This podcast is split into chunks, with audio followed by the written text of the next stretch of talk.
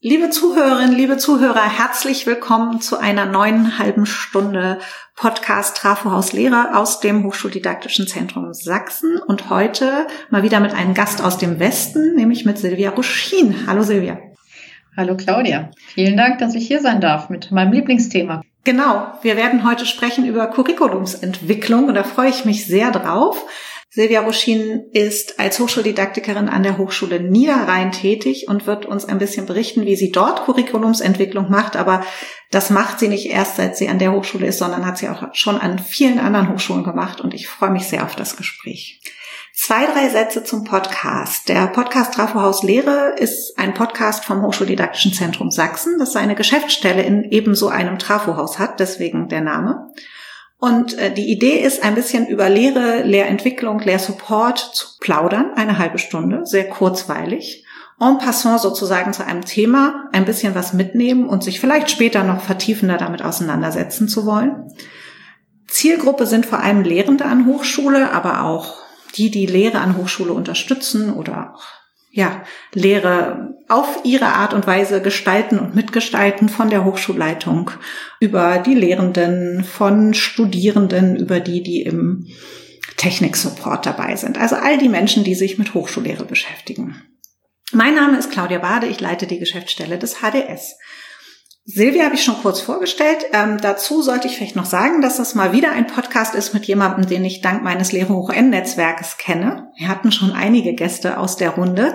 Lehre Hoch N ist ja eine, ja, ein Angebot, wo Lehrende, Hochschulleitungen, Hochschuldidaktikerinnen und Didaktiker, Wissenschaftsmanagerinnen und Wissenschaftsmanager miteinander vernetzt werden. Und in unserem Dachprogramm waren Silvia Ruschin und ich eben in einer Kohorte und daher kennen wir uns. Und wir sind danach auch äh, gemeinsam gereist gen Norden, um uns mit Themen auseinanderzusetzen. Um die soll es heute vielleicht nur am Rande gehen, denn es geht, wie eben schon angesprochen, um Curriculumsentwicklung in der Hochschule. Liebe Silvia, bevor wir damit starten, fände ich es sehr schön, wenn du dich ein bisschen vorstellst, indem du uns berichtest, was dir an Lehre besonders wichtig ist. Was mir an Lehre besonders wichtig ist. Als Hochschuldidaktikerin. Ja. Mir ist an Lehre ganz besonders wichtig, dass sie authentisch ist. Ja. Dass sie zur Person passt und dass sich niemand verbiegen muss für die Lehre, sondern das transportiert und mitbringt und weitergibt, was er oder sie ausmacht. Ach, sehr schön. Da kommt ja auch immer ein krummer Rucken bei raus, wenn man sich verbiegen würde. Das ist ja auch nicht wirklich gesund. Wie schon angekündigt, du beschäftigst dich sehr gerne, hast du selber gerade schon gesagt, das ist dein Lieblingsthema mit Curriculumsentwicklung und äh, auch schon ein paar Tage, nicht erst seit gestern. Deswegen fände ich es ganz spannend, wenn du uns erstmal ein bisschen sagst, was du unter Curriculumsentwicklung verstehst und warum dir das so wichtig ist als Thema in der Hochschullehre. Curriculumentwicklung ist für mich das fachlich-inhaltliche und didaktische Auseinandersetzen mit einem Curriculum. Kein Studiengang, sondern tatsächlich das, was das Herzstück ausmacht, die Fachlichkeit und dann eben die Übersetzung an die Studierenden mit didaktischen Instrumenten oder Mitteln, äh, so dass das, was für die Lehrenden das Herzstück der Fachlichkeit ausmacht, gut an die Studierenden transportiert werden kann. Und das muss meines Erachtens konzertiert und kongruent erfolgen. Nicht zufällig, sondern wirklich außerordentlich geplant und strukturiert. Wie unterstützt du Lehrende dabei, dass sie das planen und strukturieren können? Ich hab, mache verschiedene Angebote. Ein Angebot ist, ähm, mit den Lehrenden zusammen in einen längeren Prozess zu gehen, mit Entwicklungsworkshops äh, über äh, vielleicht drei, vier Monate, in denen wir gemeinsam, ich als Moderatorin des Gesamtprozesses und eine, eine mandatierte Arbeitsgruppe auf der anderen Seite, gemeinsam ein Curriculum in den Blick nehmen. Mhm meine Perspektive ist die einer neugierig Fragenden mit hochschuldidaktischer Expertise und mein Gegenüber sind die Fachexpertinnen und Experten, die sich zu 100 Prozent in ihrem Studiengang auskennen. Und diese beiden Perspektiven gilt es zusammenzubringen in diesen, in diesen Workshops. Das ist so der eine Aspekt. Und der andere ist dadurch, dass Menschen wie ich einen solchen Prozess moderieren, haben die Teilnehmerinnen und Teilnehmer die Gelegenheit, nur mit einem Hut da zu sitzen. Die können mhm. sich ganz in die Entwicklung des Curriculums begehen, die müssen nicht noch auch moderieren oder auch dokumentieren, sondern äh, die sind ganz in der Entwicklung und der Prozess der Entwicklung, das ist der Beitrag der Hochschuldidaktik, wird gesteuert. Nicht das Ergebnis, das ist das, was die Lehrenden untereinander sich erarbeiten oder die Teilnehmenden, da sind ja auch Studis mit dabei. Mhm.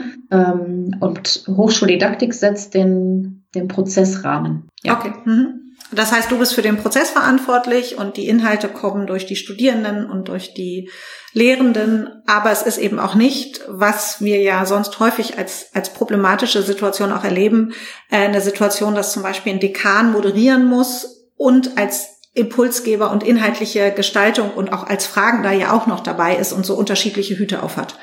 Genau. Okay. Ist es schon, ist es ein Konzept, was in den Hochschulen so, so angekommen und gefestigt ist mit diesen Workshops? Oder hast du den Eindruck, ist jetzt vielleicht ein bisschen gemein gefragt, aber ich stelle die Frage trotzdem, dass du immer auch noch dafür arbeiten musst, dass man so an eine Curriculumentwicklung rangeht? Hm, ich würde sagen, bei, auf beide Fragen würde ich sagen, kommt drauf an. Mhm. Äh, es ist schon so, dass es mittlerweile an vielen Hochschulen das Angebot der Curriculumentwicklung gibt.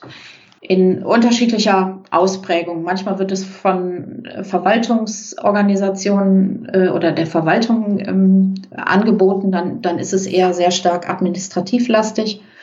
Manchmal ist es aber auch ein hochschuldidaktisches Angebot. Dann geht es stärker um die Entwicklung der Fachlichkeit. Und was die, die Akzeptanz betrifft, habe ich das Gefühl, dass schon immer noch sehr stark dafür geworben werden muss. Weil aus der Logik eines Faches heraus oder der Fachverantwortlichen ist es natürlich so, was kann mir denn diese hochschuldidaktische Person hier einen Mehrwert bieten? Die kennt sich doch gar nicht in meiner Fachkultur aus. Und das gilt es erstmal klarzustellen, dass es für die Begleitung eines solchen Prozesses natürlich schön ist, wenn man sich in der Fachlichkeit auskennt. Das ist aber keine notwendige Bedingung. Das passt manchmal dann besser, aber in der Regel braucht es diese fachliche Affinität nicht, um ja. in den Prozess zu gehen. Wie machst du das? Wie machst du das klar, dass es diese fachliche Expertise nicht braucht, sondern dass die Expertise des Hochschuldidaktikers oder der Hochschuldidaktikerin, die die mitbringt und die wichtig ist, eine andere ist. Zwei, zwei Dinge vielleicht. Das eine ist, ich erkläre tatsächlich sehr genau, was da passiert und mache nochmal sehr deutlich auch, dass alle Entscheidungen, die da getroffen werden, ähm, die Entscheidungen der beteiligten Akteure ist, dass ich von diesen Entscheidungen keine kommuniziere. Das heißt, wir bewahren Stillschweigen über das, was da passiert, beziehungsweise ich, wohin andere kommunizieren. Das müssen sie selber entscheiden. Für mich ist total klar, vor allen Dingen in der eigenen Hochschule, die Prozesse, die da passieren, die Konflikte, die auf den Tisch kommen, gegebenenfalls, was ausgehandelt wird, ist etwas, was in diesem Raum für mich bleibt. Das geht nirgendwo hin. Das ist mhm. ganz wesentlich und wichtig auch für die äh, Fachkolleginnen. Ähm, und ich glaube, was ganz wesentlich dazu beiträgt, sich auf diesen Prozess einzulassen, ist die Rollenverteilung. Also wie ich gerade beschrieben habe. Ich sorge dafür, dass der Prozess passieren kann. Ich bin diejenige, die auch Konflikte dann, die im Raum stehen, die aber keiner aussprechen mag, ansprechen kann, weil ja. ich ja extern bin. Und diese unbedingte Würdigung der fachlichen Expertise, da rede ich nicht rein. Und mhm. das ist offensichtlich manchmal die Wahrnehmung von Hochschuldidaktik, dass ihnen gesagt werden soll, wie es geht. Das ist nicht mein Job. Nee, okay, ja, ja. Äh, bin ich, bin ich ganz bei dir. Also die fachliche Expertise ähm, ich habe vor einiger Zeit äh, einen Podcast gemacht mit der Kollegin Carola Kunkel, die auch nochmal deutlich gemacht hat, dass es eher andersrum ist, dass es für Hochschuldidaktiker und Hochschuldidaktikerinnen total spannend ist und ein totaler Mehrwert für unsere Arbeit, dass wir so viel über fachliche Kontexte in unserer Arbeit lernen können, als so Nebenprodukt so ein bisschen für uns, ne? Absolut. Also ich, ich würde fast nicht sagen ein Nebenprodukt, mhm. äh, sondern das ist für die Arbeit einer Hochschuldidaktikerin meines Erachtens essentiell zu wissen, wie Fächer ticken, was es für Kulturen da gibt, was sie für interessante Ideen entwickelt haben für Curricula, aber natürlich auch auf der mikrodidaktischen Ebene der Lehrveranstaltung, weil das Dinge sind, die kann ich mitnehmen, in, wenn ich zu anderen gehe und kann als gute Beispiele dann aus der Tasche äh, ziehen. Weil so als Hochschuldidaktikerin ist man ja nie direkt in der Fachlichkeit drin, sondern es ist ja immer ein vermitteltes Wissen. Das kann ich weitergeben. Mhm. Und das hilft Kolleginnen und Kollegen, wenn ähm, sie gute Beispiele, und das gilt auch für Curriculum-Entwicklungsprozesse, von anderen lernen. Und ja. ich bin die Botschafterin sozusagen. Mhm. Okay. Hast du mal ein gutes Beispiel? Für ein, ah, ah, ich habe, ähm, ach, das würde zu lange dauern, das auszurollen. Ich überlasse mich gerade eine Sekunde nachdenken. Äh, tatsächlich, das ist eine Frage der, der Fachkultur. Was mir als gutes Beispiel in Erinnerung geblieben ist, ist ein Fachbereich oder ein Fach, ähm, war noch an der Universität Geisteswissenschaften, die sich dafür entschieden haben, die Präsenzzeiten deutlich zu reduzieren. Das war vor Corona. Mhm. Und dafür die Selbstlerneinheiten der Studierenden zu erhöhen. Äh, es war ein Philosophiestudiengang und die waren sehr davon überzeugt, dass die Präsenz nicht das unmittelbar Entscheidende ist, sondern das Miteinander arbeiten, in den Diskurs treten. Und das haben die sehr konsequent weiterentwickelt, als sie den Mut erstmal gefasst haben, das auch so zu machen. Das hat Schwierigkeiten in der Akkreditierung gegeben. Das haben die aber durchgeboxt, weil die sehr überzeugt von ihrem Konzept waren und es auch so gebaut haben, dass man, dass das belastbar war. Und das ist für mich ein gutes Beispiel, was ich, wenn ich mit GeisteswissenschaftlerInnen arbeite, weitergeben kann. Man mhm. muss sich trauen, das, was man sich für den Studiengang überlegt hat, was vielleicht ein bisschen anders ist als bislang, das auch zu vertreten und das auch weiterzuentwickeln. Punkt. Okay, das heißt ja aber auch, ähm, gute Curriculumentwicklung hat auch immer etwas mit Mut zu tun, weil es Curriculumentwicklung eigentlich auch immer ein Veränderungsprozess ist. Ob mhm. ich jetzt ein Curriculum neu konzipiere, verändere, äh, ein vielleicht schon lange bestehendes Curriculum. Also das nehme ich aus dem mit, was du gerade gesagt hast. Ne? Es hat, es ist auch, man darf mutig sein, aber man muss vielleicht an der einen oder anderen Stelle auch mutig sein. Unbedingt. Man muss sich tatsächlich was trauen. In, in, also das, das klingt jetzt so groß. Ähm, vielleicht zwei, zwei Aspekte. Das eine ist, man muss äh, sich trauen, noch mal einen Schritt zurückzugehen und auf das Curriculum zu schauen, wenn es schon ein, eines ist, was es schon länger gibt, was ja die Regel ist. Ja. Und sich trauen, darauf zu gucken und genau zu gucken, okay, ist das so, wie wir das damals gebaut haben? Ist das noch tragfähig? Was, was hat sich weiterentwickelt? Was fehlt? Wo sind unsere Lücken? Äh, wo müssen wir was Neues reintun und was Altes wegnehmen? Und das bedeutet, an das zu gehen, was bewährt ist, weil unsere Curricula sind ja durchaus bewährt. Äh, und sich da nochmal genauer ähm, hinzugucken und zu committen, gegebenenfalls etwas zu verändern, das kostet etwas, weil immer, wenn ich etwas verändere, gibt es Leute, zu deren vermeintlich zu deren Lasten das geht. Ein Kollege, der immer schon die Verantwortung, die Veranstaltung XY an dieser Stelle gemacht hat. Hm. Jetzt stellt sich vielleicht fest heraus, diese Veranstaltung ist im, im Pflichtkanon nicht mehr notwendig. Hm. Das ist schmerzhaft. Das ist der, sozusagen, das sind die zwei Aspekte, die, die notwendig sind, also was, was den Mut betrifft. Ja. Sich neugierig dem eigenen Curriculum nochmal zu nähern und die Konflikte, die dann entstehen, die Verteilungskämpfe, die dann entstehen, ähm, an den Tisch zu holen und auszudiskutieren. Das ist nicht einfach.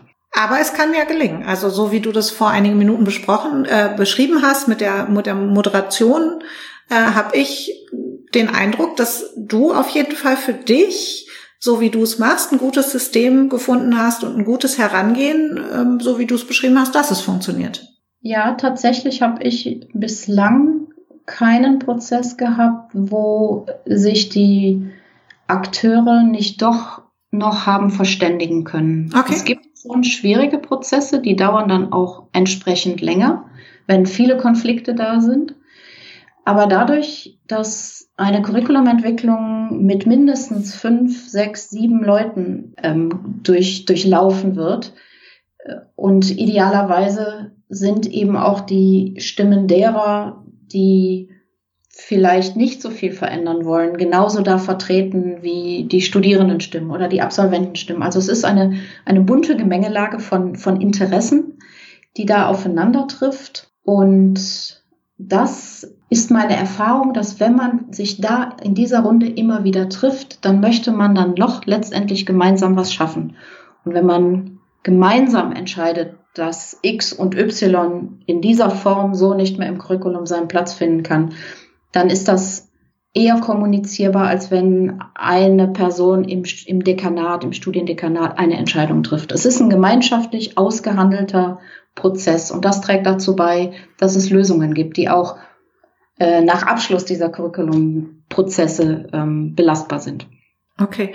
Ähm, ich habe zwei Nachfragen noch oder erstmal eine Anmerkung. Was so en passant gerade gefallen ist, ist der Hinweis, dass es natürlich spannend ist, wenn Lehrende daran beteiligt sind, wenn Studierende daran beteiligt sind, wenn aber auch Absolventinnen und Absolventen daran beteiligt sind, die den Studiengang so wie er bisher war, mal absolviert haben. Die auf jeden Fall Fakultätsleitungen, Fachbereichsleitungen sind ja manchmal beteiligt. Also nur um das nochmal so ein bisschen zusammenzufassen. Ne? Das sind, glaube ich, so die Hauptakteure, die als Teilnehmende in so Curriculum-Werkstätten dabei sind. Genau, unbedingt. Und dann meine Nachfrage. Du hast äh, ziemlich zu Beginn mal gesagt, dass die im besten Fall die Teilnehmenden dadurch den Hut aufhaben, ihren Studiengang zu entwickeln und eben nicht auch noch einen Prozess moderieren müssen, sondern dass diese Prozessmoderation ja bei dir liegt.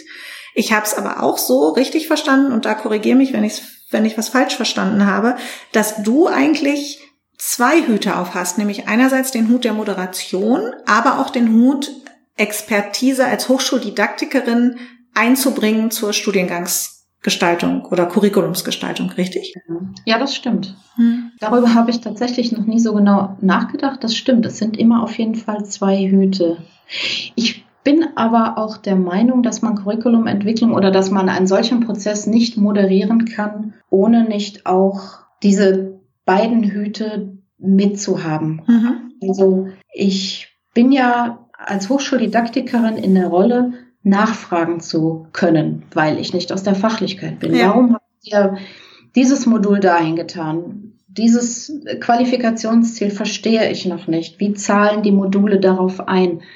Diese Fragen kann ich stellen, weil ich nicht in der Fachlichkeit bin und weil ich Hochschuldidaktikerin bin und auf einen Studiengang ähm, quasi aus der, aus der Vogelperspektive gucke. Und so mhm. Lehrende die mittendrin sind, haben immer das Problem, dass sie gefangen und befangen sind. Und das bin ich nicht, was die Fachlichkeit betrifft. Und so kommen die beiden Perspektiven für mich natürlicherweise in der Moderation und der hochschuldidaktischen Begleitung zusammen. Für mich auch absolut äh, gar kein Widerspruch. Ich fand es nur wichtig für diejenigen, die den Podcast vielleicht hören, dass diese zwei Perspektiven, zwei Hüte, mit der ein hochschuldidaktisch moderierender Mensch dabei ist, was der Best Practice Fall ist, dass die nochmal transparent werden für unsere Zuhörerinnen und Zuhörer. Ähm, Finde ich nämlich ganz wichtig, dass man das dann auch klar hat, dass da ja auch eine hochschuldidaktische Expertise dann an Empfehlungen vielleicht noch mit einfließt. Ja, ja unbedingt. Ich, ich muss da tatsächlich noch mal gerade, muss das noch mal sehr deutlich machen. Danke dir dafür. Für mich ist eine Curriculumentwicklung oder die Moderation eines Curriculumentwicklungsprozesses tatsächlich nur dann eine wertige, wenn es auch die Möglichkeit gibt, das hochschuldidaktische Wissen einfließen zu lassen, ohne es natürlich anderen aufzudrücken. Aber mhm. das ist sowieso klar. Sonst bleibt es nur ein, ein moderierender Prozess und damit würde man ähm, wesentliche Impulse, glaube ich, verschenken durch das Miteinander in den Austausch treten. Als nur Moderatorin trete ich ja nicht in einen Austausch, genau. als Hochschuldidaktikerin eben schon. Ja, ja bin, bin ich äh, absolut bei dir. Du hast außerdem schon einmal so in so einem Halbsatz darauf hingewiesen und da würde ich gerne nochmal drauf zurückkommen, dass für dich Curriculum und Studiengangsentwicklung nicht das gleiche ist. Wo ist das, wo liegen die Unterschiede für dich? Curriculumentwicklung ist ein Teil von Studiengangentwicklung. Mhm. Äh, und ich fange mal bei der, bei der Studiengangentwicklung an. Die, alles, was ein Studiengang ins Laufen bringt, gehört zur Studiengangentwicklung. Da gehört die Berücksichtigung äh, sämtlicher Verfahren an einer Hochschule zur Einrichtung eines Studiengangs, die Beantragung von NCs, ähm, irgendwelche Prüfungsregelungen, mhm. äh, Berücksichtigung von Vorgaben aus der Akkreditierung oder aus der inneren Zertifizierung. Ganz viel, was äh, in Gremien auch verhandelt werden muss. Curriculumentwicklung ist mh, hm, das Herzstück Das ist das Fachliche und das Didaktische.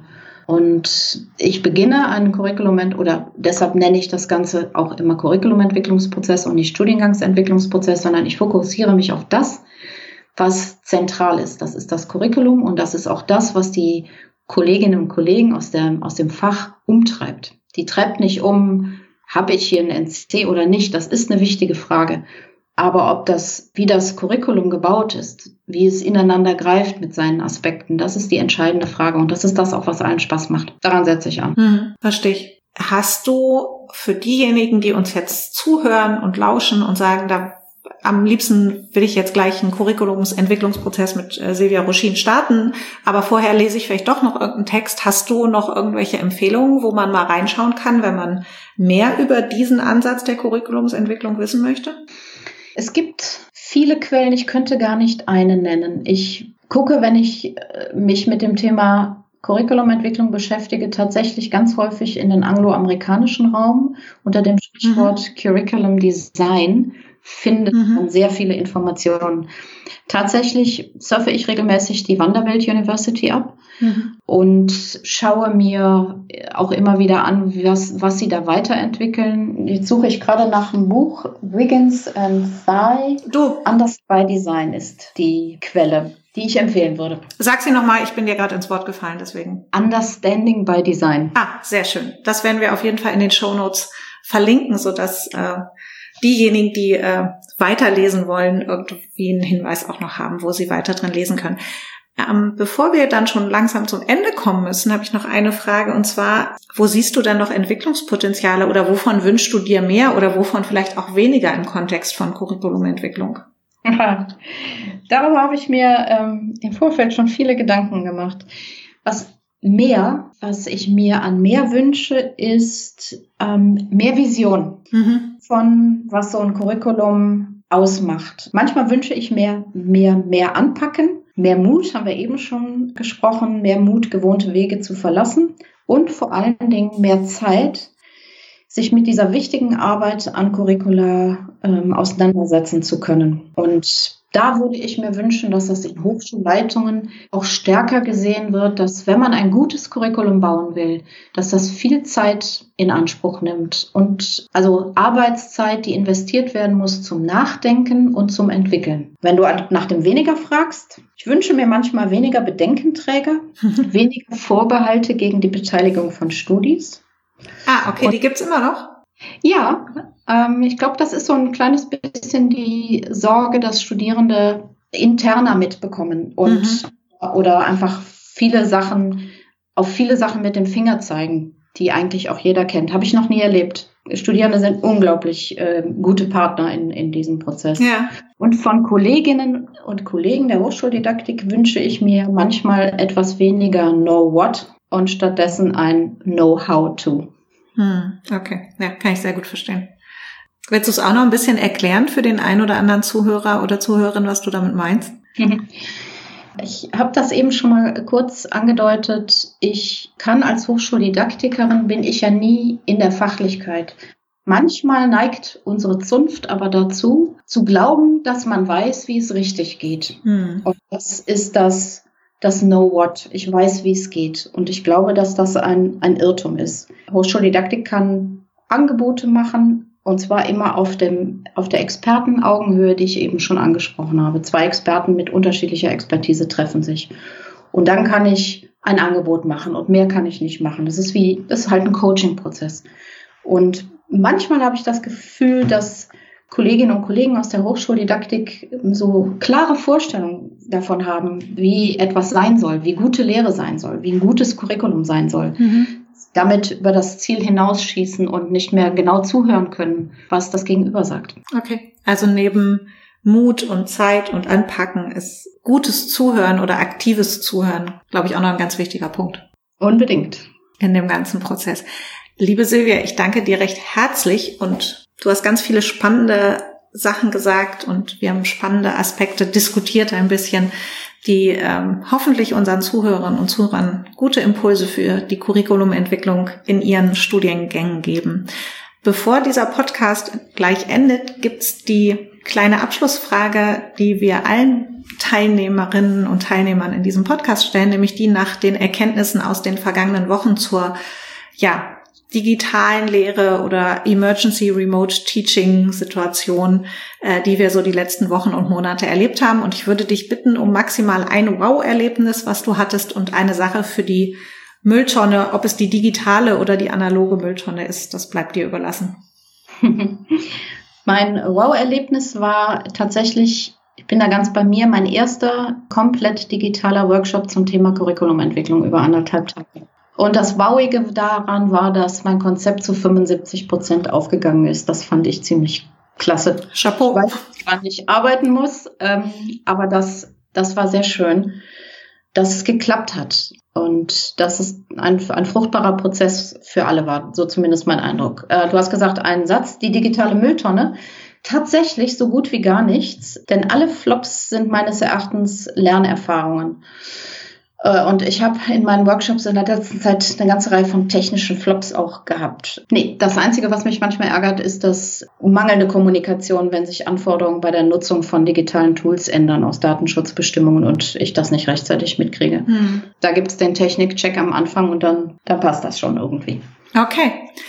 Vielen herzlichen Dank äh, dir fürs Berichten aus diesem wichtigen Thema, glaube ich, Curriculumsentwicklung. Das ist meine Wahrnehmung und ich glaube, es wird an Bedeutung in den nächsten Jahren auch noch gewinnen, weil hm, ist jetzt so eine Prognose von mir, wir in den Curricula, in den Hochschulen und Universitäten nochmal einen unheimlichen Veränderungsprozess haben werden. Auf jeden Fall, da bin ich auch ganz fest überzeugt. Und äh, dass sich da etabliert hat, vielleicht noch nicht Land auf, Land ab, aber doch in vielen Standorten schon auch die Hochschuldidaktik als Moderation dazu zu nehmen, aber auch mit inhaltlichen Impulsen. Nicht zu den fachlichen Inhalten, sondern zu dem, wie so Lehrprozesse gestaltet werden können, ist, glaube ich, ein, ein, ein großer Gewinn für die Prozesse, die da vor uns liegen. Vielen, vielen Dank, Silvia. Liebe Zuhörerinnen, liebe Zuhörer, vielen Dank fürs Zuhören.